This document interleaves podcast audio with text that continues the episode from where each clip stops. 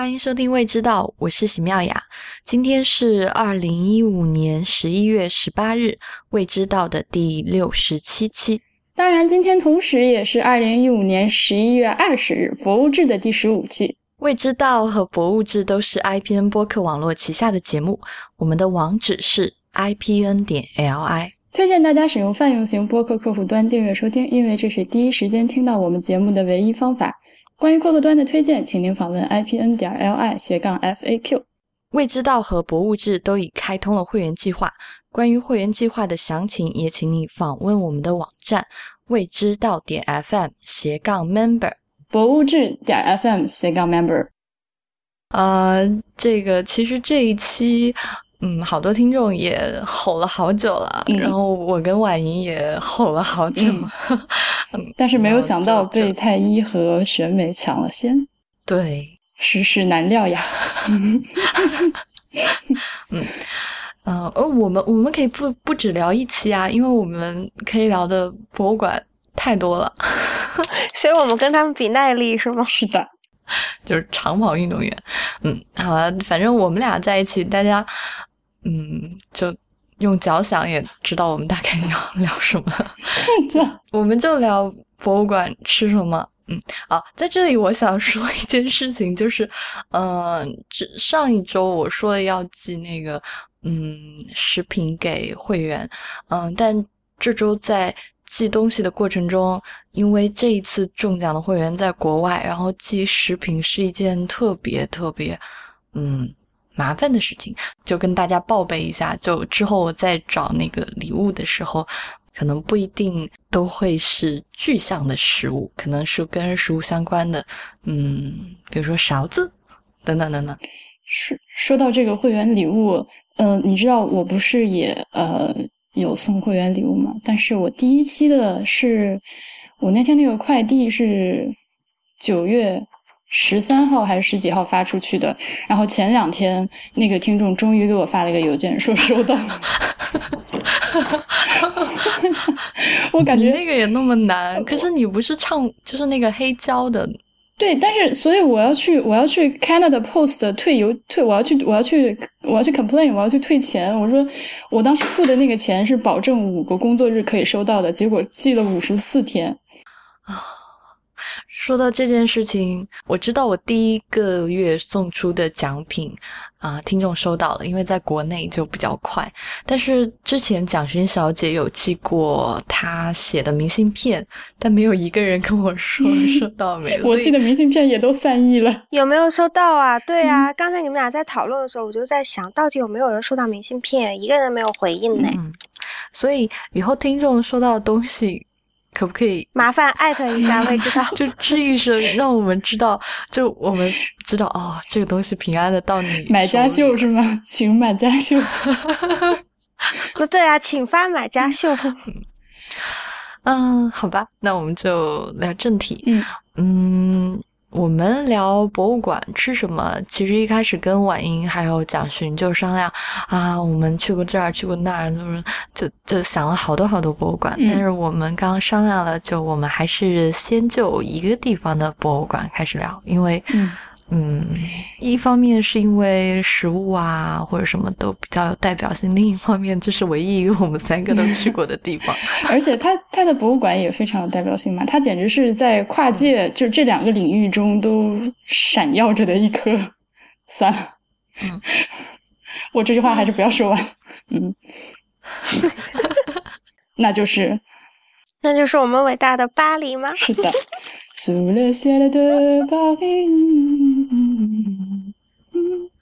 嗯，这首歌我没听过，是吗？苏勒谢勒的巴黎，巴黎天空下那个 A D 的 P F。啊，苏勒谢勒的巴黎，大哥，哦，明白了，我嗯，但是但是在巴黎地铁里面卖唱的人唱那个 La Vie en Rose 跟。双 Z D Z 多一点呢？啊，对，那两首确实是，就是 A D P F 好像并不是所有的游客都知道，但是这两首因为被翻唱成了英文，所以，那么从哪开始聊？到巴黎肯定是先聊卢浮宫，先聊卢浮宫，嗯，可能就是所有人的第一站。也不一定是第一站吧，但肯定是所有人必去的一站吧。嗯，婉言，你去了卢浮宫几次啊？三次，但是还没有看完。嗯，所以每次你是从早上去，然后待到闭馆的时间再出来，是吗？有两次是这样，然后还有一次是趁着他那个每月的那个开放日去的，啊，晚上就是开放的晚上去的。开放的晚上不用付门票吗？不用付门票啊，嗯，就是当年我还是一个符合年龄规范的欧盟内学生，所以哦，但是但是符合年龄规范的欧盟内学生什么时候去都不用给门票钱呢？嗯，你你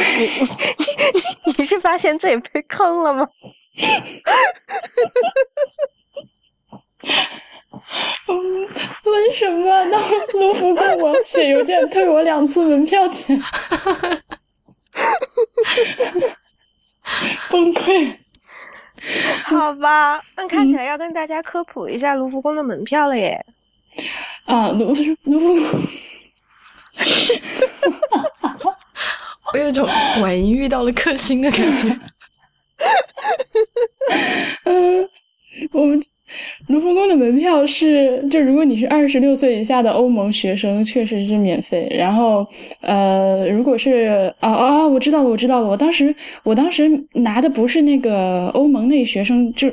就那个我学生证不一样，对对对，所以我当时是以就是交换就是中国学生的身份，然后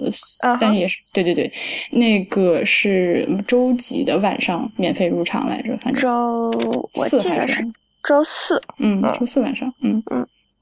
就是巴黎所有的公立博物馆在每个月的第一个星期日是免费的，嗯，然后。呃，基本上就是几大博物馆在这一天都会被挤爆，所以如果大家想要不排队的话，第一个窍门就是早起，就要早去。这这叫窍门？就 你要去排队的地方去哪里？不要早起啊！我总不能说你你你窍门应该是什么？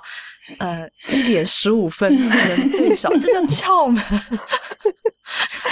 啊，那是因为那是因为对巴黎来巴对巴黎人来说，星期天早起就是不可能的一件事啊，所以所所以窍门就是早起啊。嗯，跟你拼的是游客。但我真的，我觉得我当时去巴黎的几个博物馆的印象就是，不管什么时候人都多。就因为游客真的太多了，就是这个，嗯，游客里面其实当时我觉得看到华人的面孔或者说东方人的面孔，其实还没那么多，其实特别多美国人，对，特别特别多美国人，而且美国人其实真的好聒噪哦，是哦，超大声，嗯嗯。嗯，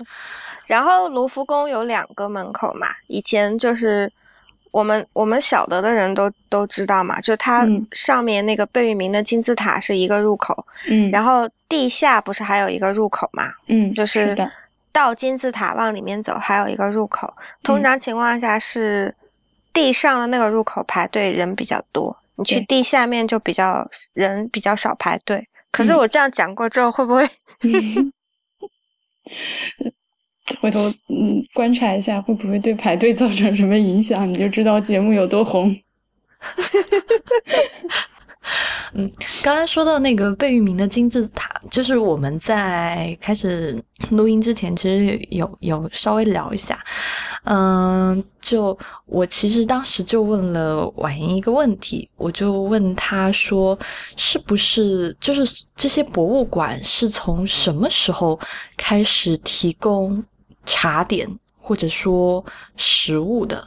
因为我为什么要这么问？我先跟大家讲，就是 我这次去日本的这个根津美术馆的时候，嗯，它这个美术馆是零九年魏延武重重新翻新过的，但在零九年之前呢，这个美术馆就是嗯根津他本人的老宅子，只有只有一栋，然后后面还有个庭院。那如果只有这个。老宅子的话，它所有的功能就是就是放放东西。我甚至怀疑它的这个，但日本人可能应该会有洗手间，但是我去看资料是完全没有看到任何跟食物相关，就是跟餐厅相关的，但是他们就专门提到了，呃，因为日本人很喜欢茶道嘛，所以他们就在呃主馆的旁边又建了一个可以喝喝咖啡，然后喝下午茶的地方。然后我就问婉英，就是既然之零九年之前的根津美术馆是没有可以喝茶、喝咖啡、吃东西的地方，那应该大部分的，或者说至少存在很就是一定数量的。博物馆和美术馆，这之前都不能吃东西的吧？嗯，确实是这样。因为呃，古早一些的博物馆呢，其实我们之前在博物志里说过这个事情，就是很多它并不是那个建筑本身不是以呃作为博物馆而建的，常常是什么名人故居啊，嗯，老旧的宫殿啊、医院、消防站、小学校这种地方，然后废弃了之后被市政府收回来改造改造，改成了博物馆。那像这种情况下，它因为建筑比较老旧，然后当时从建筑学的角度上来说，那个时候，呃，建筑作为公共部怎么说，作为一个有公共服务职能的一个建筑，呃，这个理念也还没有发展的太好，所以像它这些服务部门，不管是像我们今天要说的餐厅，还是还是什么厕所呀、消防设施啊、呃，卫生设施，都会藏的比较深。那或者甚至就根本没有这个，就是留给餐厅的位置，所以各方面的原因吧，一些硬件上的，然后包括当时博物馆人脑子里面根本他们不会想说要在博物馆里放个餐厅的，你为什么要来这里吃饭啊？对吧？吃饭应该去餐厅。嗯，但像卢浮宫这样的，就你真的是得花一天，这其实一天。你要想看完所有东西，几乎就就是不可能，不可能，没有，嗯，对，所以对于远道而来的人，如果你不让他，就是有你不提供个餐厅，难道我能在博物馆自己拿出一个东西就站在画前吃吗？其实我就是，真的可以吗？我我当然没有站在画前吃啊，因为我那个还在欧洲，就是小时候 在欧洲留学的时候，那会儿真的实在是穷到穷的跟鬼一样。呃，根本不可能在，就是我现在我们想说，就是呃，刚刚蒋勋说那个一个 menu 也就二十几欧的样子吧，但是当时对我来说就是天价呀，所以我的做法就是早上出门之前，嗯，就带杯水，然后带一个自己做的一个三明治，然后中午看饿了就跑到一个可以吃东西的区域去吃。我还我还做过在博物馆厕所里面吃饭的这种事情。所以 总有一种两极混到一起的感觉，因为真的，我真的舍不得出去出门去，你知道吗？因为那个有时候特别大的博物馆，你出门要花很久嘛。是是，因为它设置可以吃东西就的的区域太特别少。但我觉得你那时候这样做搞不好是正确的，因为我开始发现博物馆的餐厅好吃，也只是这两年的事情啊。啊，之前就一直很难吃，是吗？我觉得有很有可能是这样的。嗯。对，然后刚妙雅那个话茬儿，主要就是说，一直到真的是比较后来，可能七十年代之后，就是新做的博物馆，并且尤其是这个建筑以博物馆目的而盖的这种楼，它里面才会真正的，嗯，就是考虑到餐厅这个服务部门的位置，才会就我们才能看到一些越来越多、越来越好的博物馆餐厅，以前还真没有，嗯。你刚刚不是有提到一个什么博物馆运动，可以讲一下？哦，那个是所谓的新博物馆运动，就是七十年代在秘鲁开了一个，呃，就是全世界的博物馆学家们的一个会议。然后从那一次之后呢，就 pivot 把博物馆的重点，呃，从收藏、收藏和展示物变成了。呃，focus 在物和人的关系上。那物和人的关系，就如果这么看的话，他就很在意这个博物馆作为一个公共服务部门对于参观者的一种服务。所以从那之后呢，嗯，参观者的服务，他吃就是非常重要的一个需求，生理需求 要满足。嗯，所以你知道那个可以在哪吃吗？就是那个画作现在。卢浮宫不是都在画作中间放好几，就放一排凳子嘛？就每一间那个展示的最最中央，因为他画都挂在墙壁上嘛，所以那每间展示的最中央都有凳子啊。嗯，坐下来吃就好了。那个不可以吧？吃吗？那个可以的，不可以的。按理说是不可以啊，就是实际上应该也会被人制止吧？对。哎，我不知道哎，因为人多到可能那个博物馆管理人员也是看不到。不是不是，我我自己在那个巴黎看展的、看博物馆的经历，我是发现，嗯，巴黎人自己。其实也常去博物馆的，就是就不只是游客，就这几个著名的，像奥赛还有卢浮宫，不是只有游客去的。一方面就是他们有很多老师带着学生，就他们嗯带他们去讲历史或者去。画画，反正就就很多这个当地的小学生，就天天都在这博物馆里面混着。我我，但也许他们一周一次啊，反正就是里面肯定是有当地人的。还有就是，呃，除了这这个常见的，就是当地的这种喜欢艺术的，就喜欢逛逛博物馆的人。我当时是在。啊！我在奥赛的时候，我做了一件，糟，我要我要爆自己的黑料，就是黑历史。因为我进到我上到那个楼上的时候，因为呃，奥赛一楼的那些画是可以拍照的，然后他是上到四楼还是五楼啊？然后到印象派的那个那一层的时候，对，就不能拍照，但我没有看见，然后我当时就就掏出手机，正正。就还没拍，就是只是摆出这个姿势，然后后面就一个法国人就拍我说不可以，就他，然后我就收起来。所以我觉得，如果蒋勋像你说的，在卢浮宫这种中间那个长凳那么显眼的地方，你说你掏出一个三明治，然后再放一个放一杯热水放在旁边，不不，你要拿出一杯咖啡才可以。我觉得这这就小孩的白眼都白死你。好啦，因为那个地方是给那个学美术的学生坐下来用来临摹用的啦。嗯，可是也没有人说过不可以在那里吃东西啊。有啦，就是你博物馆进门的时候，它那个标志 有那个呃禁止闪光、禁止打电话、禁止带宠物，然后还有什么呃，就还有禁止吃喝，有有有。嗯，好吧。哎，可是说到这件事情，我就想说，那个大的博物馆不让拍照的原因，其实是因为版权问题，对不对？就不是是因为会对画作有所有损害。呃，这有好几方面的原因。版权其实版权的问题主要出现在特展，然后因为特展里面你会呃大量的借来别的馆的那个东西嘛。就会借展或者是巡回展的时候，这个展品它不属于你的本身的博物馆，然后它的版权也不属于你。如果这个时候游客参观者拍了照的话，会对那个被借出展品的那个馆的知识产权造成侵犯，所以是不行。嗯，然后还有一个呃，其实闪光灯这个东西是确实会对文物造成影响的。就是是我是有确实的伤害的，所以不可以。然后，嗯，所以如果你拍照的时候如果不开闪光灯，其实不会损伤它。但问题就是说，因为现在这个大家都有自己的相机和手机，然后每个人那个关闪光灯的方式都不一样，所以你只好一刀切全部禁掉。不然的话，那个呃，就是那个那个保安就疯掉了，就过来帮你。他哪怕想哪他哪怕想过来帮你把自己手机上的那个闪光灯关掉，他都会疯掉。所以就。就大家都不要拍就好了，就这样就再也没有闪光。嗯嗯，然后是这样。对，而且闪光也会吓到别人嘛。嗯哦，我刚刚就接着那个蒋勋说他在 他觉得可以在卢浮宫长凳上吃饭这个事情，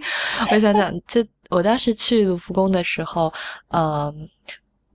我只知道一个餐厅，然后这个餐厅就是在贝聿铭设计的这个玻璃金字塔啊下去的地下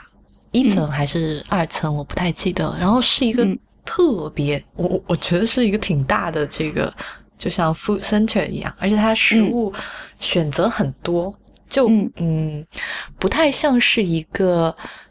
直就是直设给法国人或者只设给。当地人、欧洲人，就是你来看展、吃东西的这样的一个嗯餐厅。虽然它就你觉得游客感很重，是吧？是我当时就就就还挺惊讶的。嗯 嗯嗯，我记得就是好像好像米饭什么的，我我嗯嗯嗯嗯嗯，但呃，但是我我是想讲这个，是想讲说那个食物都是不能从那个餐厅带出去的。至于吃的什么，其实说真的，在博物馆吃的东西，就是我有一顿印象很深刻的，这个可以一会儿讲。但是当天在卢浮宫的那天，真的是因为很早就去外面排队，然后嗯，又在里面转了转了大半天，然后再去吃到东西，其实就是。我我记就记得当当时就点了什么可乐三明治什么，没有很认真吃哦，还点了一个以吃饱为目的了就对，还点了一个甜品，点了一个塔，然后那个塔的风味呢也不是说那么好，就卖相挺漂亮的，是很美的塔，嗯，风味其实是嗯不是那么好，所以我觉得那个餐厅的食物我是没有什么印象。蒋勋和婉莹，你们觉得？卢浮宫。没，你先讲。卢浮宫就如我所说，我就是 自己带了杯水在啃三明治中度过的，所以我还真的没有去卢浮宫的里面的餐厅吃过。但是，然后你，嗯，刚刚我们录音之前你说，我就查了一下嘛，它这个，嗯，它确实就是一个 food center，而且是那种，呃，其实大博物馆现在都是这样，就有一个这个专门给游客，就是。就普罗大众、普遍游客来吃的，就不是那种想进来吃好菜的那种人。那其实就像宜家那样，进门有一个餐盘，你拿着，对，然后就对对对，就自助，然后出来的时候结账，然后进入那个吃吃区，然后在里面吃吃吃吃完了之后，嗯，归还自己的小盘子，然后会可能地上会画一条线，或者墙上很显眼的地方就是 no food or drink beyond this point，就是嗯，就这样啊。但我当时有一个心里有一个。默念就嗯，但我我可以理解，像卢浮宫这么大的博物馆，它要嗯提供食物，然后给这种在里面待一天的人，就是喂饱他们，其实不容易。但我当时是个人心里有一点叨叨，就是觉得就不够优雅，就 就觉得跟周围旁边放的这些东西，好像总是有一点区隔感。就嗯，就我当时在那吃东西的感觉，我我觉得我就是像你说的，置身于宜家，或者是置身于一个那个美国的，就是在一个快餐的那种店里面，你知道吗？就是特别亮堂，特别亮堂。然后每个人就是跟食堂打饭一样，拿个盘，然后你你要吃什么买好买好，然后推到旁边去结账。嗯，这是快速是高效的，但我自己觉得不够优雅，就。嗯，那但是就是说，他每天的参观人数那么多，嗯，作为一个服务部门，这是一个刚需吧？虽然我不喜欢“刚需”这个词啊，就是说你是必须的，然后你要想出一个办法来满足这么多人快速的进餐，就只能这种。而且他这个餐厅的名字叫做 c o n d o i r e 然后 c o n d o i r 就是柜台这个词嘛，呃，其实就是。我我我自己的观察说的不对，蒋勋纠正我，就是这个餐厅或者咖啡的名字叫 Le du 什么什么的，就是一个简餐快速的，就是但是又是法式传统的简餐和快速的那种餐厅的感觉。嗯，就是很法式的快餐，对。嗯，就其实我我是想讲说，呃，我大概几年前看到过一个就是微博红文，他讲说，嗯。人分两类，就一类是有 high mobility 的，另外一类是比较 low mobility 的。就是说，前一类人他时常更换他的居住地，那他会更向往新鲜的东西，渴望冒险，嗯，有大群不同的朋友，嗯，就是他们的 characteristic 会很不一样。那 low mobility 的人，他可能会更向往安定，然后稳定的。生活环境，那他的朋友可能从小到大二十年都没有换过，所以他们是两种很不一样的生活方式的人。那他最后在文章最后，他提到一点，嗯，比较有趣的观点，就是说，high mobility 的人他会有一个倾向，就是他会比较，他会比 low mobility 的人更加信赖连锁品牌。那我其实就是想讲说，不知道你们有没有发觉说，博卢浮宫里面有麦当劳，然后还有那个相对比较多的连锁品牌，有两家 Starbucks，然后就是它其实是在做了一个，我我我个人认为他是做了一个就是很好的 marketing research，就他晓得来自己博物馆参观的游客是哪里人，然后他希望用那个就是他希望用一个他熟悉的味道，尤其是你知道美国人他去到他去到外国，他其实虽然他很向往法。对，他是会，他是会很向往法国文化，可是当落实到就是生活的方面的时候，他还是会要去寻找一点那个美有美国根基的东西。嗯，就像我们父我们国人不是有很多，就是出去法国法餐吃三天之后，就实在要吃泡面了，再不吃泡面就要疯了。对对对，我当时跟我一起去的小伙伴就是是两有两个四川人嘛，嗯到就是一开始 你们有随身携带小火锅吗？他们就是去之前就跟我说，就一定要带方便面，就是要来碗辣椒，然后我就带，然后后来我一包都没吃，就全部都给他们了。嗯，那他他们他们就是那种就是嗯不太吃得惯，就是非中国菜的这样的代表性。嗯嗯，我觉得呃确实是去巴黎逛博物馆的人，美国人太多。我我觉得我去巴黎哪儿就感觉都是美国人一样去，嗯，卢浮宫。但我要讲说我是 Starbucks 的忠粉嘞，就比如说我我去到一个新的地方，当我对那个地方没有足够了解的时候，我会倾向于，就是说我去倾向我会倾向于去找一个有质量保障的对，这就是对，就我知道它没有多么高的 quality，但是我知道它不会低于我的 expectation。那我觉得就是卢浮宫的那个 food center 基本上就是这样子，就它不会提供非常好的东西，但它不会提供低于你 expectation 的东西。你刚刚是说卢浮宫里面有麦当劳？对啊，卢浮宫里面有麦当劳，然后你可能去的时候没有注意到，它其就是它那个 food center 里面的其他 service 也是几家连锁店。哦，我觉得是这样的，就是为什么像呃卢浮宫。嗯，还有就是以前的故宫里面也会有星巴克。嗯，你刚才说的，嗯，大家会选择自己熟悉的，或者是嗯，就就觉得很可以信赖的，不不一定它。我觉得是一种安全感，对，就是因为你走进一个不没有吃过的餐厅，你要。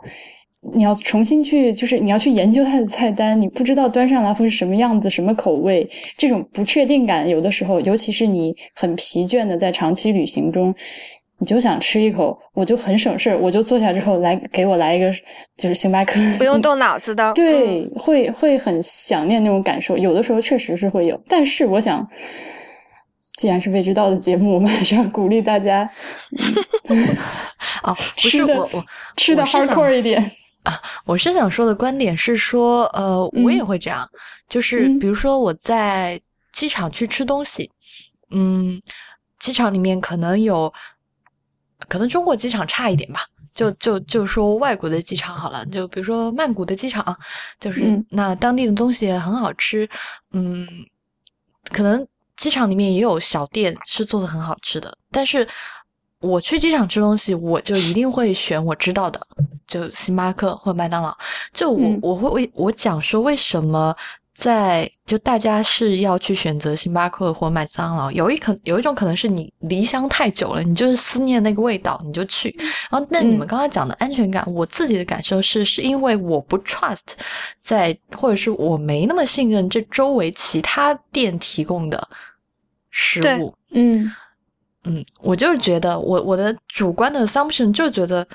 他们做不出什么特别好的，就就这个地方提供不了，就是让我更相信的东西。嗯嗯，但比如说，如果在香榭里舍，我觉得美国人不会说，我走到香榭里舍，我我香榭里舍也有那个麦当劳的，其实，嗯，就是我说那种思乡特别 热烈的人，可能 他还是去哪儿吃。比如说我那个四川朋友，可能香榭里舍有个火锅店，他就冲那儿去了，但。大部分的游客，即使他就是可能他吃不太惯法国菜、欧洲菜，但他走到那儿，他觉得，哎呀，我应该吃一个法国风情的东西。我觉得这是有一个场景设定在哪儿，不是说，呃，星巴克、麦当劳在哪都 work 的。嗯，对对对，嗯。好，然后你们上一次去到卢浮宫，就是距离现在大概有多久啦？我有好几年了。有一种自暴年龄的感觉。我想想罗浮宫有有改建，有改建，对，就是奥赛也有哎。说到这个，对，就是你知道，嗯，我就是说它地下的那个门嘛，就是它到金字塔所在的那个 food center。那你走进来的时候呢，它。之前可能只有这个 food center，那现在就是你再往里面走呢，围绕着这个倒金字塔的一圈，现在基本上都是相对比较好的，嗯，食品店。那巴黎春天在那里现在新开了一家分店。嗯，我想我现在印象不是很深了，如果我错了就纠正我。我想可能是新开了一间拉杜黑，就是卖马卡龙的那家店。然后呢，有一家。甜品店叫做 Maison du Chocolat，也是，呃，就是比较质量比较高的甜连锁甜品店里面的其中一家。嗯，那如果是在这个 Gas Hall 里，就是是在这个到金字塔的这个大厅里面吃呢，就是我会推荐大家去一间茶室，就是之前跟小玉聊的那一期，嗯，我们有提到过的，叫做 Maria，呃，叫做叫做 Maria Frère，哎，不对。对，Mariage Frère 就是婚礼兄弟茶叶店。嗯 嗯嗯，那这一间茶室呢，其实是从一六几几年，就是等于是十七世纪，他们是最早就是去就是跟着茶马古道到中国去把茶叶还有印度的茶叶进进到法国来的一间茶叶店。那后来呢，这家茶叶店的老板就是被一个泰国人。接管了，就是他老板变，嗯，他这间茶叶店的老板就变成了一个泰国人。那这个泰国人接手茶叶店之后呢，他就把这个茶室，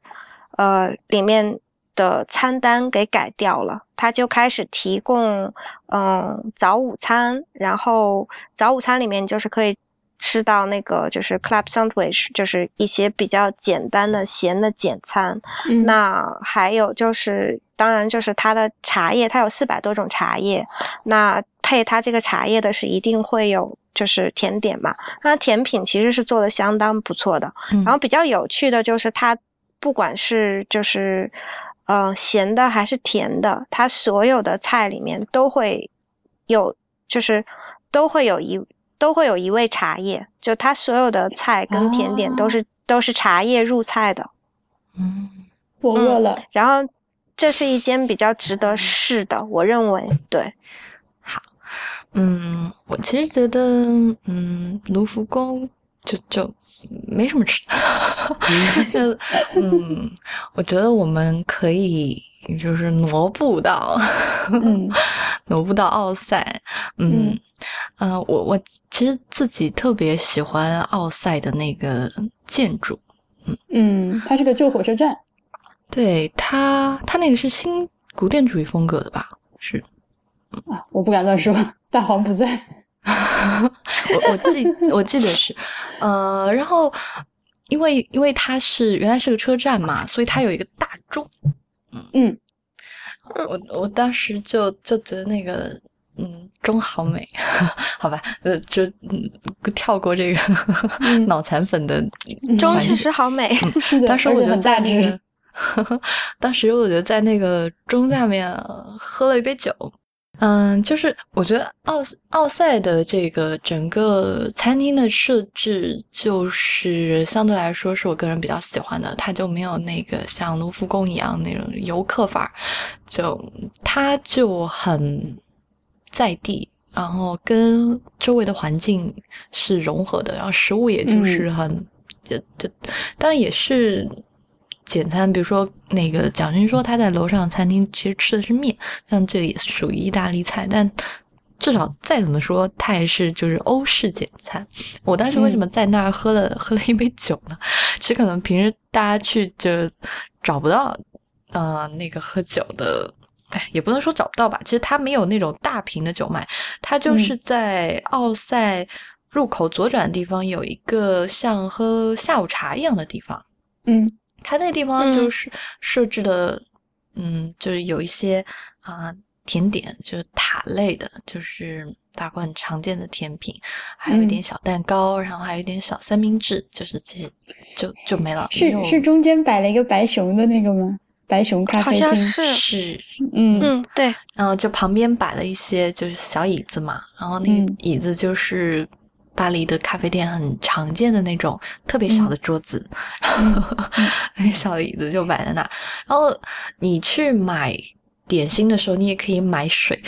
嗯，欧洲就是很多地方都会提供一种，就或者说都会卖一种那种小的塑料瓶或者小玻璃瓶的红葡萄酒或者白葡萄酒。嗯。就他们在很多这种小的咖啡，嗯，或者小餐厅都可以提供。然后我自己呢，去，因为我现在喝咖啡的时间比较少，大部分时间如果在国内的话，我就是喝茶；但如果在嗯。国外的话，我就会倾向于买一瓶那个小小的红葡萄酒，大概嗯。两百毫升吧，就量、嗯。量很小，但是就会觉得，嗯，坐在坐在博物馆里面，然后你就看那个大钟，然后还有就旁边人就是参参观的人人来人往，然后你在那儿 喝喝酒，嗯。然后吃一个小点心，你就会觉得。就就这样一点食物，就完全消解掉你逛博物馆的就是脚抽筋啊，嗯。我就各种，然后排队，因为我去的那天巴黎特别的冷，我在外面冷雨里面站了很久，哦呃，就就就排队去看，就觉得就完全消解了，所以这是我觉得去奥赛让我印象嗯特别深刻的一个地方。嗯，你知道奥赛我去可能比卢浮更久远一点，然后，呃，我当时 again 就是 穷的要死，但是我 我跑到二楼，然后站在那个餐厅外面往里看，我觉得哇，好华丽，好棒啊！当时哦就，整个、你一定要仔细的形容这个餐厅长什么样，因为我当时也站在那儿，我忘了。戳中了我所有的点的一个美美的，它它那个，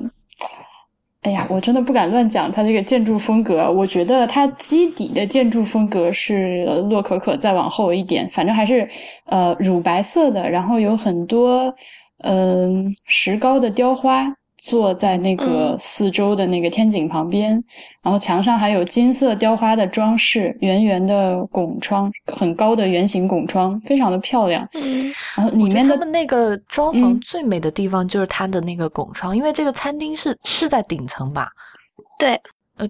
钟楼怪人啊，那是巴黎圣母院，对，嗯就是嗯，就是很多钟楼不都是有那种啊、呃就是你透过那个钟的那个表面。然后，其实那个钟就可能就是一个玻璃或者怎么样，然后你看到外面城市的样子，但是就是在那个光是通，就是光是从那个钟的那个嗯，那个叫什么背后指针，还有嗯就是、呃数字那个那样透过来的。它那嗯个不是一个钟，它顶楼它是窗格，但是它就是这个一个巨大的椭圆形，然后呃，它上面是应该是铁的这种纹理，就嗯呃，然后你站在里面往外看，你就是透过，就有一种中国人借景的感觉嘛，就是嗯园林借景的这个意思。你你是透过这个有雕花的玻璃看到外面的巴黎，看到外面的塞纳河，因为巴黎的很多建筑都很矮嘛，你这样一嗯望出去，基本上就是一马平川往前望，嗯，就 就你你当时感觉就是啊，大半个巴黎都在我面前，是，而且它那个餐厅里面的凳子我也好喜欢，嗯。是看起来像是彩色玻璃的凳子，但我想应该是塑料的吧。但是，而且我你是在站在里面往外看，我是站在外面，然后而且是晚上，那个灯光也不是很亮，然后透过那个有一点纹理的玻璃的窗户出来，往里看，有一种真的是。很美、很梦幻的感觉，少女心当时就被击中了。端端了两下是吗？对，是的，下次去一定要吃。嗯，特别好。然后我们三个里面就只有，嗯，什么都吃过的嘉勋。哎，我真的不是就是故意的，就因为我是周日免费日去的，所以我一早去排队，排进去已经一点钟，就就饿昏。嗯，然后我就想说，我好不容易排进来了，我不要再出去再排三小时啊。嗯然后但那个时候其实说起来很巧，奥赛是我吃的第一家博物馆餐厅。就因为我以前对博物馆餐厅的印象不好，那我去逛博物馆，我是不会去，我是不会在博物馆餐厅里面吃东西的，因为。博物馆餐厅对我来讲，以前就是机场餐厅一样的，火车站餐厅一样的存在。然后我就觉得那里一定不会吃到好东西。嗯。可是那天我真的就是饿到没有管三七二十一，我就我就想说，老子得先吃个面再去看画。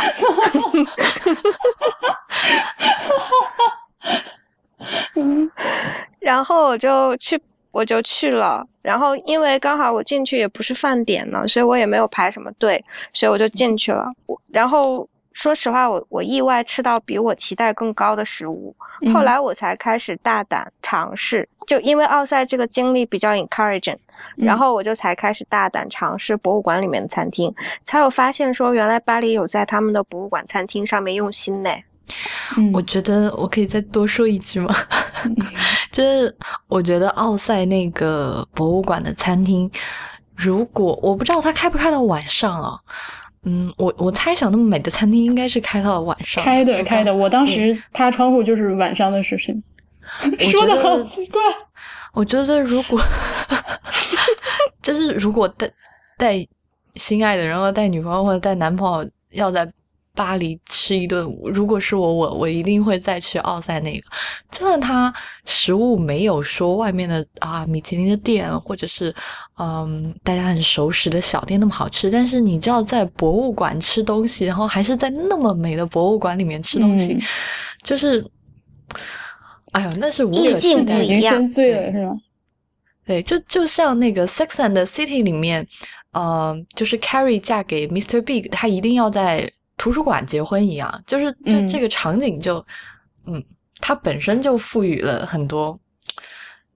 美好的东西在里面，就无法抗拒。可可是我跟你讲哦，就是奥赛博物馆走出来步行二十分钟以内的餐厅，没有一间比那间好吃。对，就是没有一间比博物馆里面那间好吃，而且那一间的价格其实就是相当的 reasonable，因为我记得我吃面只花了十一块。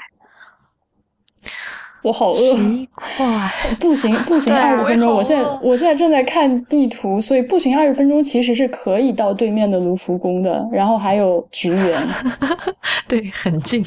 嗯，对，但是在那附近都不会有，就是都不会有比那间餐厅更好吃，就性价比更高的餐厅了。嗯，蒋勋，我下次来你一定要陪我去。嗯，我我觉得婉莹也应该再来一次，我一定会实现的梦想。嗯，我一定要晚上再来吃，太太美了，就是那间餐厅，唉，真的是。嗯嗯，而且我有讲，就是那个，就是虽然只是一一碗面哦，但是就是那个厨师有用心做的 al dente，就是他有对，就是弹牙，嗯，对，嗯。嗯，哎，其实我自己有一个问题，但是可能这个问题，哎，太大太复杂。就是现在这种博物馆的餐厅，是大部分都是外包的，还是说他们跟这种，这个这外包有可能我呃，比如说是这种食品公司，就是就连锁店，就是就跟现在学校食堂很多不都是外包给这种。餐饮公司做嘛，那还有一种外包，就是说，啊，我就是想要找 chef，就不一定是知名，但至少他能做出好吃的东西。就我不知道巴黎现在到底是什么样的状况。我感觉好像是有这个趋势，就是说，嗯，我觉得博物馆好像最近这几年在有用心想要把他们的餐厅的水准升上去，然后。有有那么几次，我去到博物馆，然后去到博物馆餐厅，我有看到他们把 chef 的名字标出来。你知道，如果一旦一个餐厅有把 chef 的名字标出来的话，就是说他是对这个 chef 菜品的认可。嗯，那也就是说，那个 chef 的菜品是有一定质量保障的，他才会敢把名字贴出来嘛。嗯，那就说博物馆跟 chef 两就双方都有在努力，希望。就是给到食客一个更好的就餐体验，那就是说他们其实是在向着更高档的方向在努力耶。嗯。嗯。哦，说起这个，其实刚才我们之前还聊另外一个话题，嗯，就是我们在讨论，像博物馆的餐厅其实有两种，像刚才蒋巡讲的，就是现在可能有一些博物馆的餐厅，比如说奥赛这个博物馆，还有就是我之后会说我们吃到另一家很好吃的博物馆餐厅，就这种哦，奥赛的不可以，奥赛是属于你必须得付博物馆的门票，然后你要进去以后才能在餐厅里面吃到。但像我在根津的时候，嗯，去的那个咖啡馆，就是你不用去花那个博物馆的门票，因为它是单独的一幢房子。那个咖啡馆，你就直接 walk in 到咖啡馆去喝下午茶、吃东西都可以。嗯，我在巴黎知道那个好吃的那一家。嗯，博物馆它也是，它的这个餐厅是在旁边的一幢房子里面。就其实餐厅在博物馆的定位是不一样的。就像卢浮宫刚才我们讲的，你要付门票进去，然后它就是服务于啊来这里看展览的游客，所以他可能就最后想完就只能把自己建成 food center，可能就是最合理的。嗯。嗯，然后像一些小一点的博物馆，比如说这个博物馆，它可能建造的目的，它就是希望它能够成为这个社区中间的一个服务周围。嗯，不管是你在我草坪上坐一坐，还是你周末带小孩儿就过来看展，啊，你平时想要跟朋友来吃个饭、喝个咖啡，我是成为一个综合性的服务的这样就。综合性的这种社区的这种服务性机构，所以如果是这样的话，那他就势必要把他的餐厅做的要好一点。嗯嗯嗯，所以就是这这两个其实是就就天然差别就比较大。但其实就是现在有很多这种小的博物馆，就像刚才蒋勋讲的，我我觉得就是这一类的餐厅。他们会慢慢的开始要跟 chef 合作，嗯，但其实除了你说这两种，还有一种是请很棒的 chef 餐厅，就是整个很高档，但是是收费的，要付了收费门票才能进去的那种，我也见到过，就是他对自己的食物就是有信心到了，我知道你们愿意再多付十几二十加元的门票进来到我这里吃饭。是讲一下，这这是哪里啊？就 就那个我去的无比贵的，嗯，就 Frank Gehry 设计的呃改建的那个呃 Art Gallery of Ontario，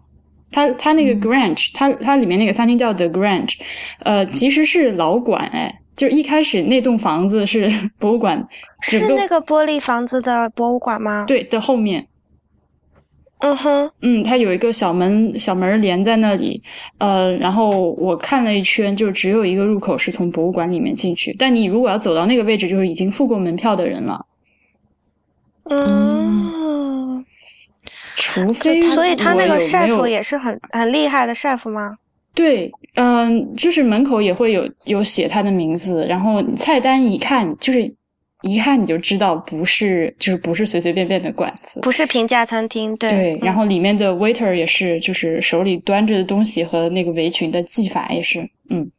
你就可以感受。那你就可以判断它是一个 gastronomic restaurant，是这个意思吗？是这样，对。嗯哼，嗯，除非是可能是我没有看到其他入口，但是我我当时是只看到一个从博物馆里面进去的入口，那我当时就已经花了二十门二十块钱门票了。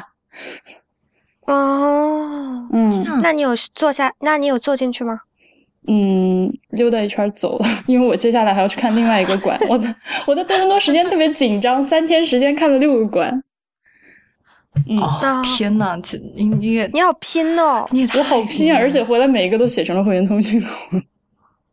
哎，哇塞！哦，这个之后我再问你吧，就怎么可以在这么短的时间内？嗯，好吧，这这之后再聊。然后就。嗯，反正奥赛是我自己，不管是在建筑，在它展示的展品，还有，嗯，在这个功能性设计，比如说餐下面的这个咖啡馆的设计，还有上面餐厅设计，我都非常喜欢的一个地方。就是，嗯，如果我在巴黎，我就会一直去。就是最头痛的就是人太多，每次去都要排队，这是唯一讨厌的地方。嗯，然后我在巴黎有另外一间。去吃过的博物馆，这是我刚在录音前才想起来的。老年人记忆力就是不好，就是啊。当时场景是怎么样的呢？就是我们那天其实没有计划去博物馆，啊，就是去巴黎铁塔。嗯，然后去巴黎铁塔的时候，啊，我们是想碰运碰运气，可不可以上到那个铁塔上面的餐厅？但 结果就是，当然就是不可能了。于是我们就就就找那个旁边的可以吃的东西。你知道铁塔就是最下面那些东西，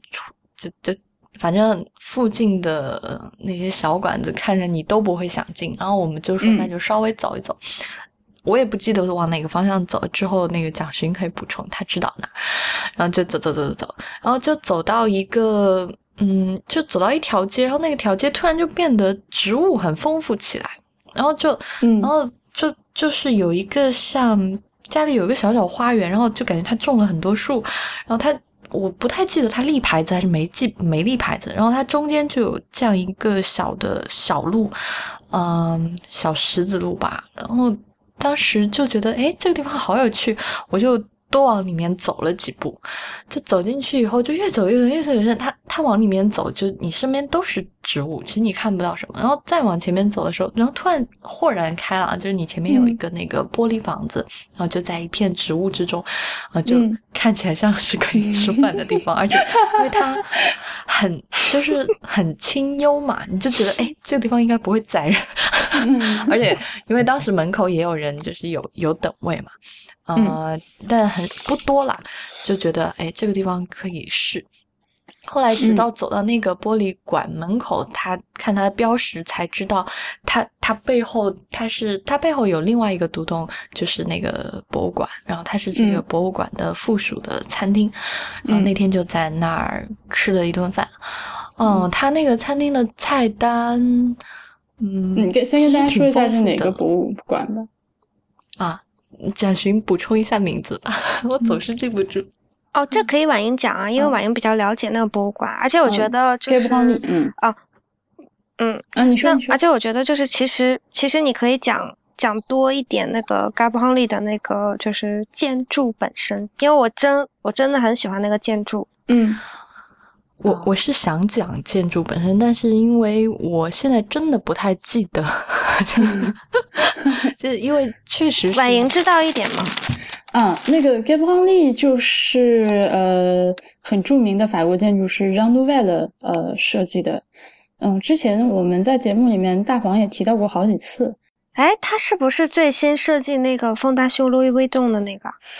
不是，不是啊，丰大修路易威栋的那个建筑师是我们刚说的那个多伦多的玻璃房子，Frank Gehry 是那个人啊。OK，就是基本上你只要看到一个外面是玻璃，然后一大片玻璃幕墙窝成一个风帆的形状，就是跑不了，就是 Frank Gehry 或者至少是抄他的。嗯，然后这个这个这个呃，Jean Nouvel 他是最新的中国国家美术馆也是他设计的，当然还在建。我不知道开建了没有，但它是中标了。嗯，这个里面，嗯，说起来，这个 g a b r i e l 呃，我们一般都把它理解成一个就是世界各地的文明的展示各地文明的一个博物馆。但是它的名字其实今天看来就还挺挺挺，就是就是法国人特有的特有的不鸟政治正确，它叫那个。Global collection of tribal artifacts，就是部落部落文物收集，你就听起来就觉得你有没有搞错？你把这些都当什么？嗯，但是它那个建筑就是很，就是呃 r o u n d w e l 很擅长。可是他那个布展也确实蛮有部落感的，就是对，而且还真。但 r o u n d w e l 他很他很擅长把植物和建筑结合在一起，嗯，大家都很喜欢，就是而而且还有一点童趣，从外面看来，我觉得。哦，是的。然后你知道，我觉得它那个建筑很出彩的地方，嗯，是当我进去参观那个博物馆的时候，我在呃我在进进到那个入口的时候，它是一个花园，那我是透过树在看建筑本身，嗯，然后但是当我进入到博物馆内部在看展的时候，嗯，他在那个博物馆的墙壁上挖了很多非透明的彩色玻璃。就比如说有一块玻璃是红色的，或有一块玻璃是蓝色的，然后你在你站在博物馆的里面看出去是它的花园，就是或者是它的花园映衬的巴黎一角的风景。然后，而且是变了色的，就并不是本色。嗯，然后就是你，你又在建筑里面看植物，就它的那个 contrast 做的特别的好，我觉得这是它的一个 signature 的做法。嗯，这个建筑师。嗯，好吧，你接着讲餐厅。嗯，哦，我当时啊，我印象比较深刻的就是这家餐，这间餐厅其实跟他那个博物馆齐名，是就呃，怎么叫齐名？就是嗯，挺。对照他这个名字的，就是他不是只卖法国的食物。嗯，我当时记得我们是五个人吧，五五个人还是六个人啊？五个人，嗯，然后点有点那个塔塔的，就是生的，把生的牛肉切碎，嗯，加上香菜，就是各种。就 也不是各种，我好饿，我听到大大哥这个词我已经不行了，让我吃一口东西。嗯，就是生的这个牛肉馅，嗯，然后还有还有它还有亚洲的咖喱饭，嗯，然后有咖喱鸡，然后还有咖喱鸭腿，那个法国人很爱吃鸭嘛，我要哭了。嗯，呃，还有是我记得还有墨西哥卷饼。我去的那天是竹筒鸡腿饭，对，还有墨西哥卷饼，然后，嗯，还有还有小伙伴就是点的那个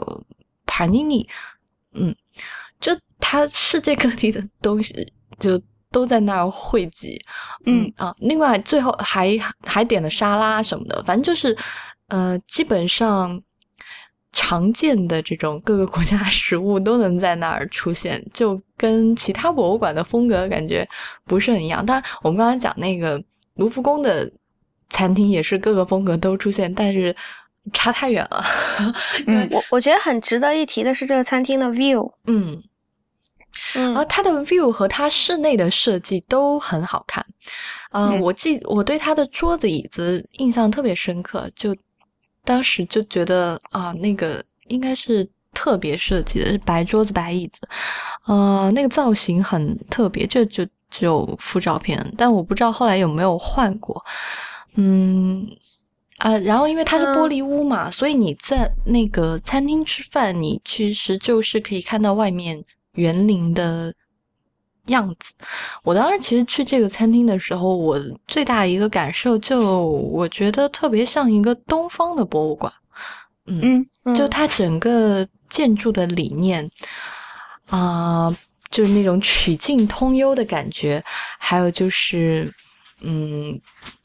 那个餐厅外面是就是它建大玻璃房，然后在餐厅里面可以看外面的景，那整个感觉都是很东方的。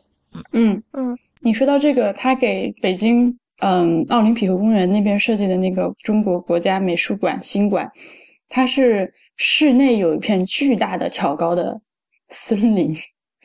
我好期待，好想好想看啊！就是嗯，那个那个通高应该非常大，而且看图片就看效果图是没有什么柱子，然后里面就种了很多树，快点建好吧！嗯，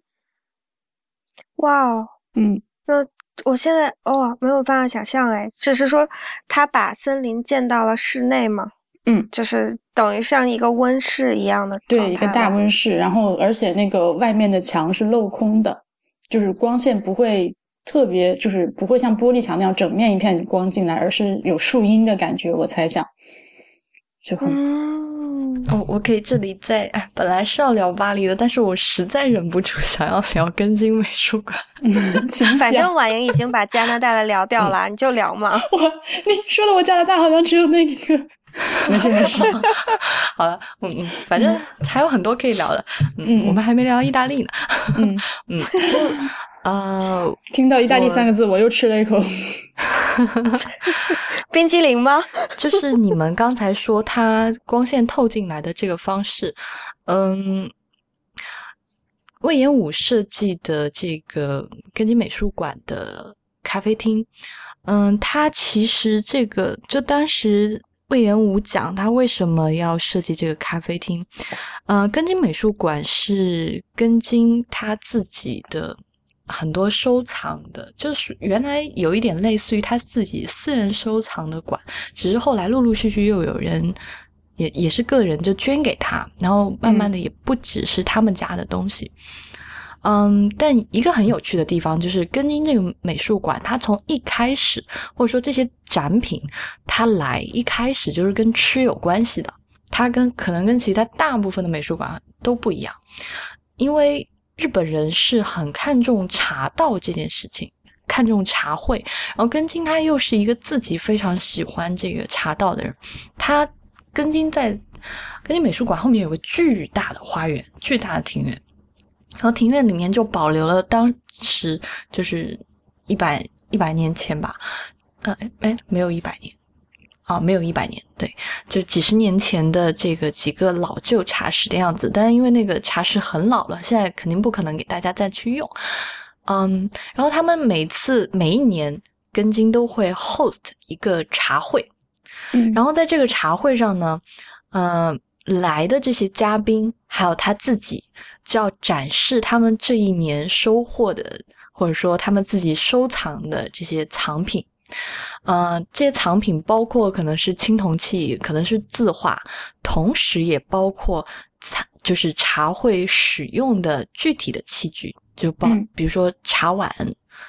这个茶壶，然后还有烧茶的这个釜，所以这些。展品就这样一年一年在这个茶会上，在大家吃吃喝喝喝茶的时候，就是，就大家就展出来，然后放在里面，然后再再评今年最好的是这个那个，然后这些东西是这样来的。所以其实茶道是贯穿整个根津美术馆的这个精神。所以它非常非常的重要，呃，当时就是根津美术馆，现在就他们根津家现在的这一代子孙吧，就跟魏延武说，就是他希望这个东西能有所体现，所以他们才在这个主楼的旁边建了一个咖啡室。但这个因为现在主楼也是比较现代的。建筑了，然后所以咖啡室的建筑方式也是比较现代。其实它从外面看就是就是一个玻璃屋，是透明的。嗯，透明的原因很简单，就是因为想让大家看到外面的园林，想要看到外面的这个庭院，就是借这个景。因为大家如果稍微熟悉一点，就是日本的古代的这个建筑的话，就是他们那个是有回廊的嘛。就他们的那个房子是跟外面的园林接得很近的，嗯，虽然说那个咖啡厅它没有完全的保留这种方式，但是它依然保留了玻璃。同时，它在面向于庭院的这一面，它还修了，它就它还留有这个阳台，嗯，就你是可以推门出去的，你可以更接近这个景，所以它其实是有借这个精神。然后它还有一个很特别的地方，就是借光的地方。嗯，因为魏延武他自己设计这个建筑的话，他很喜欢用这种什么木啊、竹子啊，然后石头啊、砖啊，嗯，还有就是纸。然后它根茎的这个呃咖啡馆顶层，就是它的这个穹顶，嗯，它是用的宣纸，嗯，然后是那种啊。淡褐色，或者是淡褐色，有一点偏米色这种，就原来那是宣纸啊。对，嗯，然后它就是透过，然后那个宣纸，因为大家都知道宣纸是很薄的嘛，就它很容易沁，但同时它透光性也很好，所以它整个采光就除了旁边的玻璃墙可以采光以外，它上面给的光是很柔和，而且是就是是这种。就是从宣纸透下来的光，然后你自己我居然第一反应是，难道在那个里面自拍不会很好看吗？就天然给你加了柔光哎。当时我就对这一个细节印象特别深刻，嗯，就觉得，因为呃，日本的很多茶室，他们用的比较多的有木头的，但是他们里面贴的这种东西，就是比如说他们的窗，原来可能就是一层。纸，所以其实这是有有这个传承的，是的，所以嗯，当时去的时候就觉得啊，这个借光的点让我印象也是特别的深刻。那你吃了什么好吃的呀？我也想问这个。嗯，根津它就是提供简餐，嗯，西式西式的简餐，嗯，没有没有日本的这个定时，没有这种合适的料理。然后还有就是下午茶，因为我去的时间点是我已经吃过中饭了，因为我每天在那排的就很满，就只能吃下一个下午茶。嗯，我当时要了一个年轮蛋糕。然后还要了一杯日本当地产的红红茶，嗯，其实他那儿他那也有抹茶，但是我当时是觉得那个啊配红茶应该会更好一点。嗯，他年轮蛋糕，嗯，我到时候可以把照片发给大家，就是它就切的小小的，就切一小块，白的很好看，然后旁边还是。附赠的那个新鲜的 cream，新鲜的奶油，然后你可以蘸着吃。呃，年轮蛋糕就是那种很 light、很 pure 的那种，嗯，日本甜品应该有的样子，就是很轻盈。嗯，红茶非常好喝，就是淡淡的有一点香槟气的红茶，所以就觉得很就挺舒服的。啊，然后你知道日本人喜欢气嘛？嗯，就啊，嗯，是 刚好前面那个位置都要讲了，就日本人特别喜欢石器，所以在根津美术馆用的装甜品的盘子和红茶的杯子都很好看。他用的装蛋糕的盘子，你一般去这种甜品店，别人可能就是给你玻璃盘，或者是就是这种，嗯，现在有一些比较流行，就是那种石盘。就黑色的，因为拍照出来好看。但嗯，根津美术馆选的是啊带浮雕的白瓷，就是如果大家稍微知道一点，就是餐具的话，就是带浮雕的白瓷在餐具里面是属于很高雅的一类。没错，它是西方的风格，但是它是。比较高雅一类，而且不是那个不是那种就是西式的很繁复的浮雕，是不是不是它很很简洁很东方的图案，嗯，是它上面就呃我我一会儿去看一下图片到底是什么，就是它是是两朵花，我已经看见了。啊，是 就是小花 小草那样，嗯，是就印象特别深刻。我我觉得根津美术馆也是属于那种我会一再的想去的地方，嗯嗯。哎，所以婉莹去过根津美术馆吗？我还没有去过日本呢，虽然我已经神游很多次了。确实，嗯，好吧，关于日本，我们就线下再聊，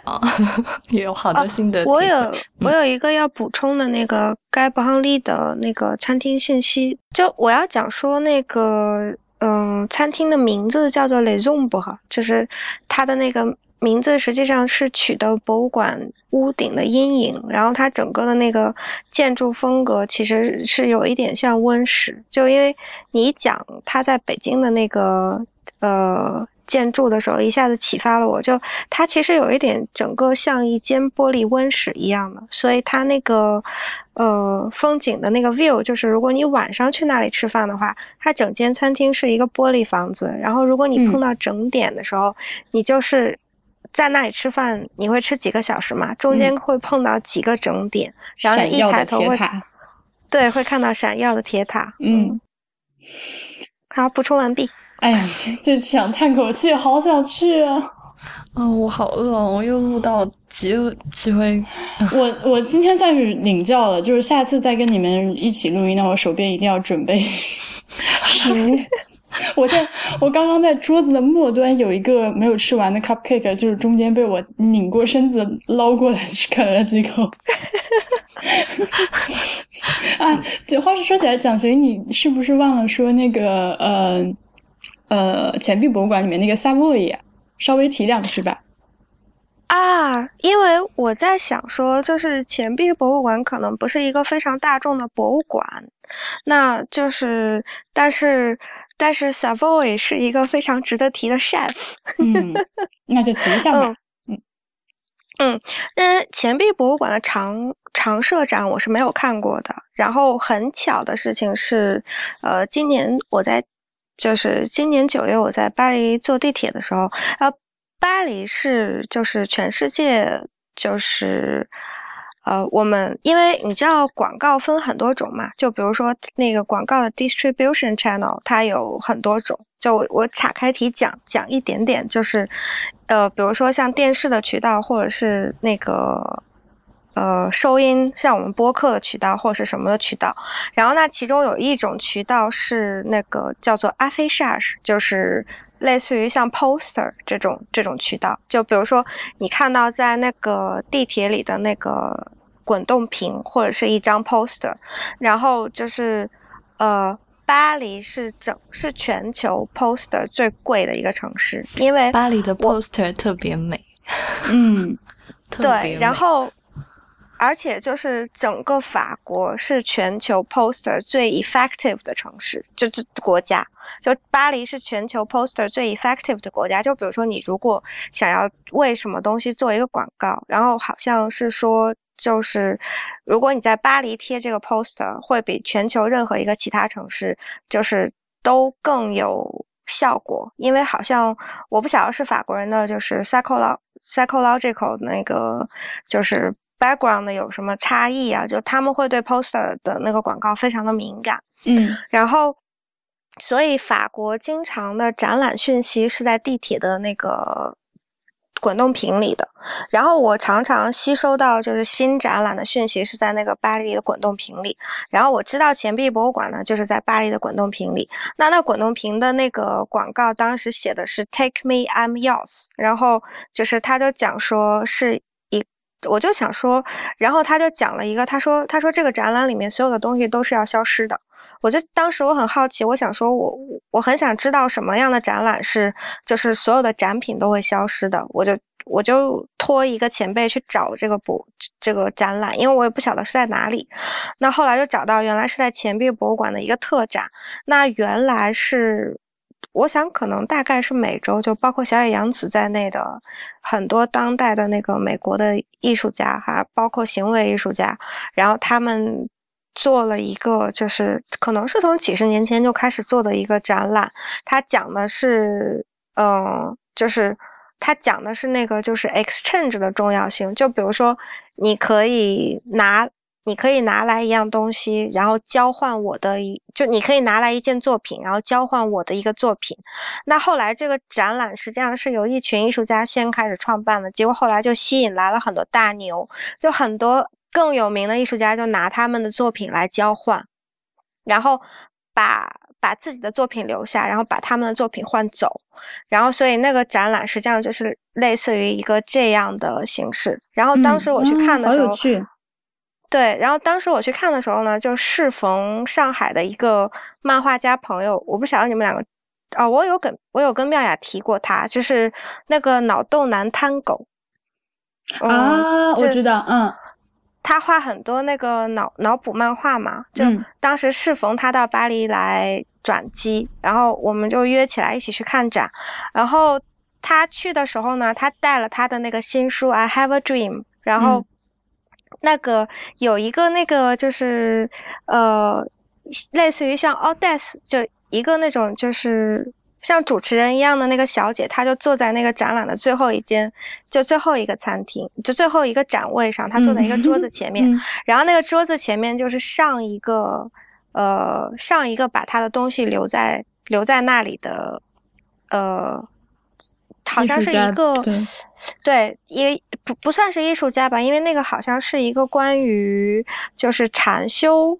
撒弄的一个门票，然后 Tango 就把他自己的书留在那里，然后换了一张门票，然后我我们大概也不晓得后来是谁又把 Tango 的书给换走了，然后那他其其他的展览也是还蛮有意思的，很好玩的一件事情是那个展览所有的呃内容都跟吃有点关系。我这是我的一个 surprise，是我的一个意外之喜。就他有一个，我觉得你可能认识这个艺术家，但我我回头再跟你讲他的名字，因为我现在实在是想不起来。他是一个，就是他一直是做跟吃有关的那个展品的一个艺术家，然后他自己就用那个呃面粉，嗯，他自己用那个杏仁面粉捏了自己的骨头。就他把自己全身的骨头 X ray 下来，然后他用那个杏仁面粉把自己全身的骨头再捏出来，然后躺在一就是然后把自己的骨头铺在一层红糖上面。嗯，好。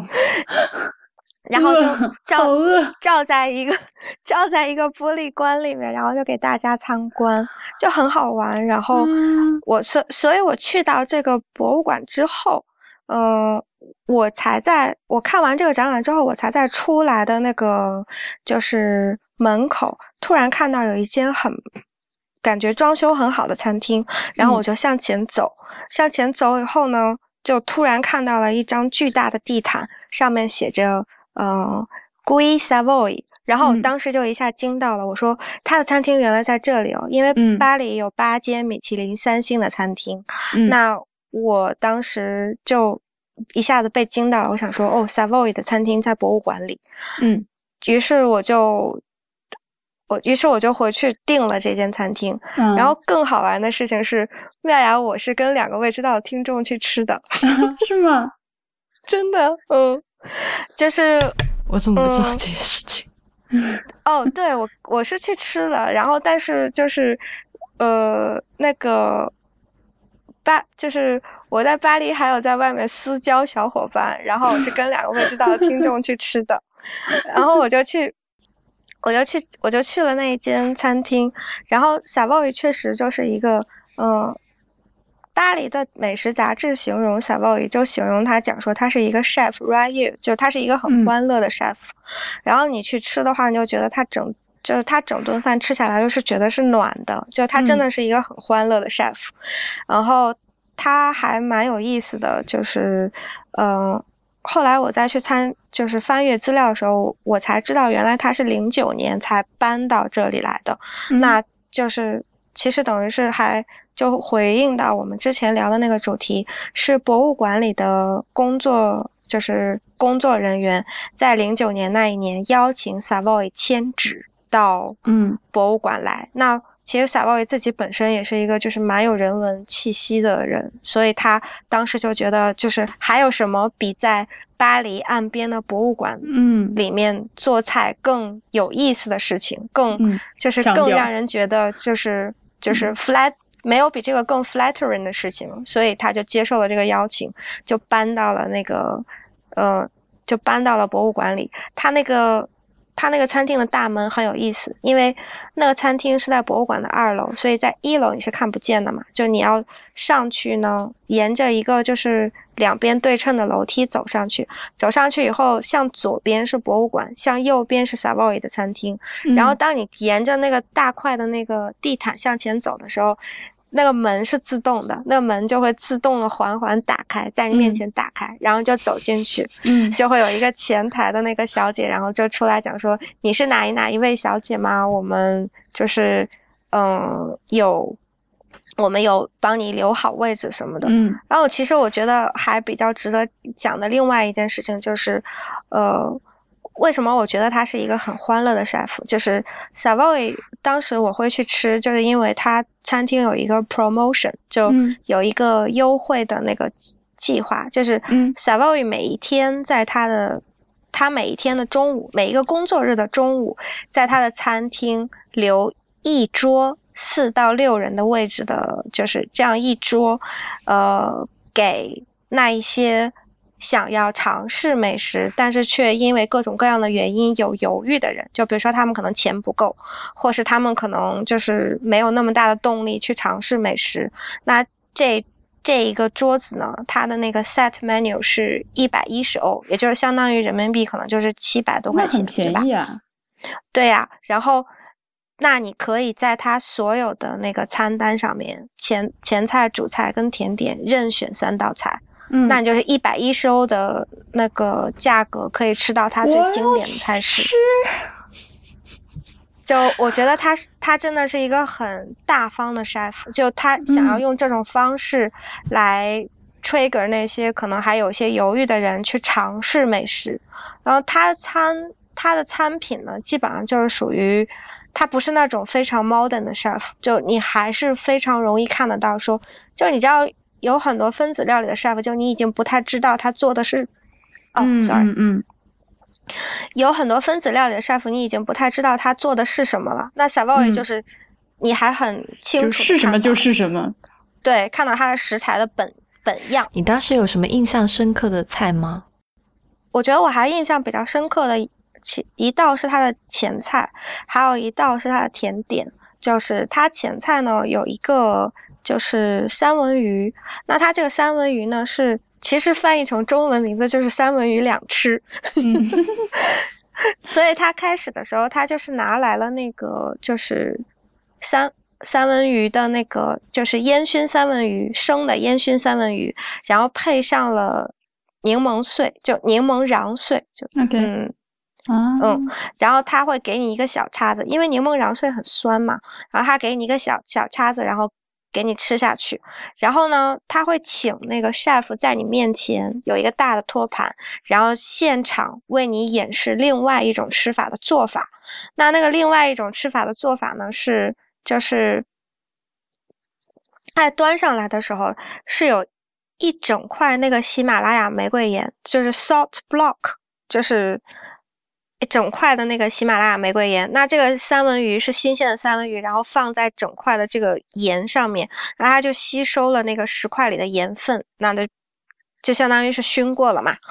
然后就相当于盐腌制过了，对。然后呢，它把这个就是三文鱼再放到干冰上，那干冰呢，实际上是透过那个干冰的作用，就把那个三文鱼里面的，我不晓得它是发生了哪一种化学反应，但是三文鱼里面的脂肪会变少。就你会看到那个，就是三文鱼的油花是有一层比较粗的那个白色条的脂肪嘛，但你放到那个干冰上之后，你就会看到那个白色的油花就变细了。我为什么感觉自己发现了一种新的快速减肥方法？是因为它把自己也放到干干冰上凉了以后，让三文鱼收收收缩了吧？真的吗？但是它肉没有收缩，体积也没有变小，只是油花小了耶。诶，好神奇，好吧？对，嗯我觉得是个很神奇的，就是料理方式。嗯之后呢，他把这个，嗯，之后呢，他把这个就是油花变小的这个三文鱼放到一个呃很烫的盘子里，然后嗯摆上上海油菜，然后跟那个呃之前生吃的时候配给你的那个三种柠檬的柠檬瓤，然后放在那个三文鱼上面，然后它浇下来一个呃滚烫的清鸡汤，然后再把这个三三文鱼烫熟，然后就是三文鱼的第二种吃法，就然后那个三文鱼下口的时候，就是你会觉得它完全不油腻，那嗯盐的那个调味也是刚刚好的，跟跟柠檬的搭配也是很好玩的，因为它的那个三种柠檬是柠檬青柠，然后另外一种呢还是个挺好玩的食材，我也发给嗯。过妙雅，就它叫做它叫做 c e t o n gavia，就是三、嗯鱼子三文鱼，那它是一个圆椭圆形的小。啊，对啊，对不起啊，呃，鱼子柠檬，然后它是一个椭圆形的小的那个就是柠檬，然后你把它切开以后，它的那个柠檬的那个果瓤是一粒一粒的，像鱼子一样。啊，好可爱啊！我搜到这个图了，但是稍稍有点恶心。你这两个 好矛盾。好了，我就讲这一个吧。嗯好，会杀死密集物体恐惧症的人呢？那个，那跟大家说一下，你如果密集物体恐惧啊，就不要去搜这个了，不要像我这样手快。嗯，嗯，好吧，我觉得我们今天差不多就巴黎的就聊到这里。嗯，我觉得我好 聊完，我最大的冲动还是回奥赛去吃那顿饭。